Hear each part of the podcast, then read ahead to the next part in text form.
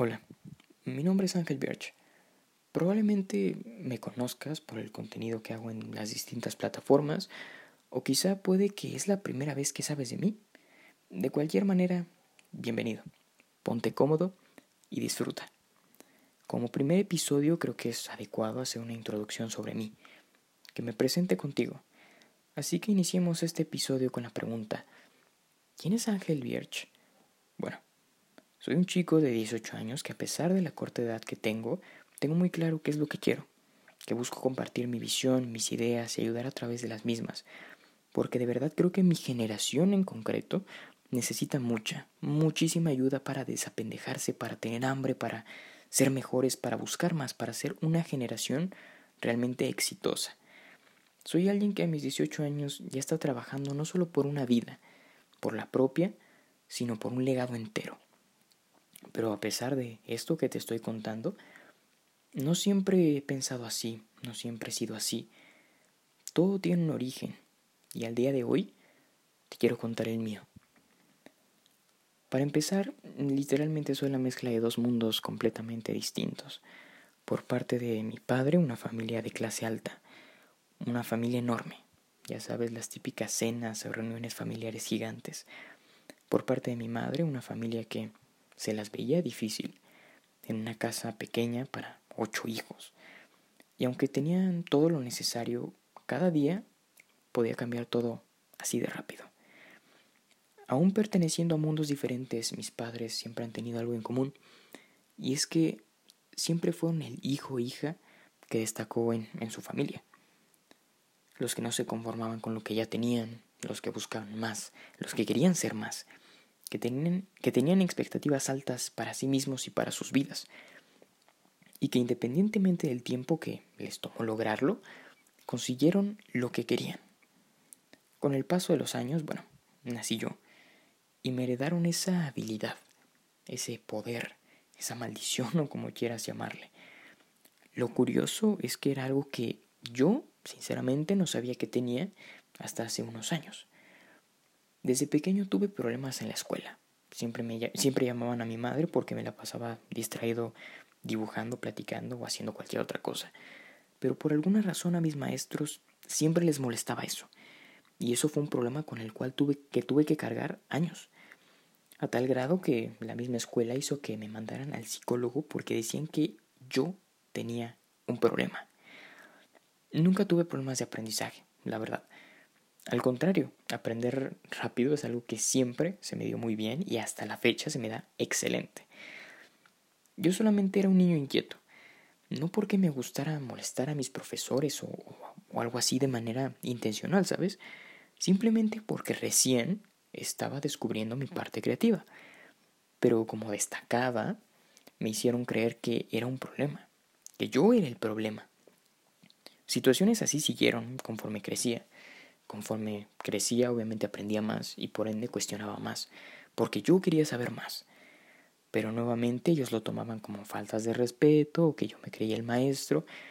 Los años seguían y la historia se repetía una y otra y otra vez. Hay una historia en, en concreto que sigue estando muy, muy presente en mi memoria. Y es que en primero de secundaria teníamos una maestra de inglés. Nuevamente la historia, lo mismo, se repetía. Pero ella específicamente como que tenía algo con los alumnos, como que los odiaba o algo así. Un día que el drama estalló, fue el único que se levantó del lugar y decidió enfrentarla. Siempre claro, desde el respeto, con argumentos fundamentados y objetivos acerca de su incompetencia. Fue la primera vez que ese poder de mi ADN, heredado por mis padres, salía y estaba en todo su esplendor. Fueron minutos donde toda la atención y el apoyo estaban sobre mí. O sea, tú imagínate, estaba representando una causa a mi salón entero contra la maestra. Bueno, cuando finalicé, otro niño trató de hacer lo mismo, pero la maestra le dijo, cállate, y se sentó y empezó a llorar. Lo que realmente me marcó de esa historia es lo que viene a continuación. La madre del niño fue a reclamar, pero solo y únicamente porque su hijo lloró a causa de que la maestra le dijo cállate y, fue exactamente el mismo día que yo fui a hablar con la directora acerca de todo el tema. Al final sí, despidieron a la maestra, pero a quien le dieron el mérito y el reconocimiento fue al llorón. A él lo levantaron en hombros como si hubiera sido un héroe. Ese día aprendí una lección muy valiosa. Y es que uno, nunca esperes el reconocimiento de la gente, porque te vas a quedar esperando. Y dos, la mayoría de las personas prefiere siempre seguir a un llorón o un payaso que a un líder de verdad. Pasaron alrededor de dos años para que la vida me enseñara otra dura lección y que esta sería el comienzo no solamente de la etapa más difícil de mi vida, sino donde más cosas aprendería. Yo jamás había sido un chico de muchas parejas, ni mucho menos. He, de aceptar y he de decir. Solamente había tenido dos novias en mi vida y bueno, la primera ni siquiera contaba del todo, ¿sabes? Entonces conocí a esta chica. Normalmente en las historias de superhéroe, bueno, siempre está ese evento específico, el cual hace el origen del héroe, ¿no? Con Batman, la muerte de sus padres, con Spider-Man, la araña radioactiva, ¿no? Bueno, pues en esta historia, este evento es esta chica. Chica alta, de coleta, lentes y brackets. Sí, sí, sí, ya sé. Típica niña nerd. Pero en ella se veía perfecto. Ella, era perfecta. Y sí, para no hacerte la historia larga, sí, acabamos siendo novios, ¿ok? A pesar de que ella era hermosa físicamente, la verdad muy bonita, no me enamoré de, de ella por eso. Me enamoré porque ella tenía un corazón muy grande, un corazón de verdad hermoso. Era la ternura personificada, con un alma de guerrera, que de verdad jamás se quedaba callada. Y si tenía que responderle a alguien, lo hacía sin importar quién fuera. Una seguridad, una llama tan intensa que deslumbraba a cualquiera. Y yo sentí esa conexión con ella. Ella me, me ayudó a, a, desarrollar y aprender a usar ese poder, esa herencia, esa maldición que, que mis padres me habían dado. Me enseñó realmente a pelear por lo que uno quiere, a nunca rendirse. Ella colocó piedra por piedra de los cimientos del hombre que soy el día de hoy. Y fue entonces cuando la vida volvió a darme otra lección. Y es una que a día de hoy aún duele la cicatriz. Y es que las personas crecen, las personas cambian, igual que sus gustos, sus metas. Ella seguía creciendo, pero yo ya me había estancado, me había acostumbrado, y ella necesitaba a alguien que sí, que sí pudiera seguir aportando. Estuvimos juntos un año y a día de hoy, aún con, con todo, fue uno de los mejores años de mi vida. Y se lo agradezco. Porque ella no solamente me enseñó por primera vez que es el amor real, me enseñó a amar.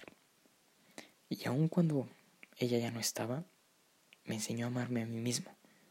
Y es algo que siempre voy a agradecerle. Quizá no fue el amor de mi vida, pero sí fue mi primer amor. A pesar de que los siguientes meses fueron peores, me fortalecieron. Acabó el año y bueno, nos encontramos iniciando el 2019. Un año complicado a nivel personal, a nivel de identidad. En mi opinión fue, honestamente, la peor versión de mí. La parte creativa la había abandonado, eh, mal con la familia, cosas del pasado que atacaban a nuestra familia. Solo me concentraba en salir cada fin de semana de fiesta con amigos, conocer chicas. Y el, el típico chico tímido que yo era, que apenas si había tenido tres novias, de repente se convirtió en una especie de playboy, pero claro, sin la parte del dinero. Como dije, sinceramente no estoy muy orgulloso de esa etapa de mi vida, por una cosa en específico. Durante ese año había retomado el contacto con, con una amiga, una amiga muy cercana de, de mucho tiempo, muy talentosa, hermosa, cariño puro, y comenzamos a frecuentarnos, comenzábamos a salir, y ella me quería, o sea, me, me quería realmente. Yo le gustaba y le gustaba de verdad, y obviamente ella a mí, ¿no? El problema era que, aunque yo la quería y aunque yo tratara de, de ocultarlo, yo por dentro aún estaba vacío. Aunque tratara de negarlo, ocultarlo con las risas, con las fiestas, el alcohol, De verdad yo seguía vacío por dentro. Y salía porque no podía estar solo conmigo mismo. En el fondo sabía que no estaba cómodo con la persona que yo era. Yo no era feliz, pero claro, no tenía el valor de decirle a aquella chica todo eso. Y por mi inmadurez acabé rompiéndole el corazón. Por mi falta de honestidad. Y en el fondo aún seguía extrañando a mi expareja. Todo ese año fue una batalla conmigo mismo, lleno de crisis, de problemas. No era feliz. No era feliz por mí mismo, ni con mi vida, ni con la persona que yo era. No, era feliz con nada. Ahora es donde, creo yo, llegamos a la mejor parte, el cual es el capítulo final, la última parte de este que es mi origen, y el cual concluye concretamente con, con el principio de este año y, finales del anterior. En diciembre del 2019 me di cuenta de la basura de persona en la que me estaba convirtiendo y que no podía seguir engañándome. No era feliz, ¿sí? No, o sea, dejar, tenía que dejarme de tonterías, pero quería comenzar a hacerlo. Con mucha inseguridad, honestamente, e incertidumbre, decidí lanzarme al vacío, hacer un salto de fe y así fue como dejé la universidad y comencé a planear mi vida enfocada a una sola cosa, a ese poder que mis padres me heredaron, ese don, y era el momento no solamente de usarlo, sino de explotarlo y amplificarlo a niveles que nadie anteriormente en mi familia lo había hecho. Eso que de niño me hicieron creer que era un problema, que más adelante un amor me enseñó a usarlo, ahora sería algo que cambiaría no solamente mi vida, sino la de las personas que más quiero, la de las personas cercanas. En ese camino conocí a dos personas, dos mentores que actualmente estudio en su instituto, en el Instituto 11. Estas dos personas son Carlos Muñoz y Luis Carlos Samano. Ellos aportaron ese lado emprendedor a todo esto. Pero esa ya es otra historia para otro episodio. Este año, aún con todas las complicaciones que, que estamos viviendo, puedo decir que es el mejor año de mi vida. Porque finalmente sé quién soy porque soy feliz con mi vida, porque soy feliz con lo que estoy haciendo y porque, como dije al inicio, no solo estoy trabajando por una vida, por mi vida del futuro, sino por un legado entero. Y que así, el día que yo me muera, mi nombre y mis apellidos serán recordados no por fortuna o fama o tonterías esas, sino por las vidas que realmente impacté, por las personas que ayudé, por las cosas buenas que causé. Este año también es un año difícil, porque está requiriendo mucho trabajo, mucho esfuerzo, muchos sacrificios. Pero como dije, la diferencia de ahora a los años anteriores, a mis versiones anteriores, es que ahora sé quién soy, ahora sé a dónde voy. Y puedes tener por seguro que haré lo que sea necesario para conseguirlo. Este es mi origen. Para los que escuchan esto en el futuro, este fue mi inicio las bases y los cimientos de la persona en la que me convertí en el futuro. Y para la gente del presente, esta fue la historia de un niño que desde su raíz fue destinado para cosas grandes, pero que a pesar de ello ha pasado circunstancias difíciles como tú y no se ha rendido.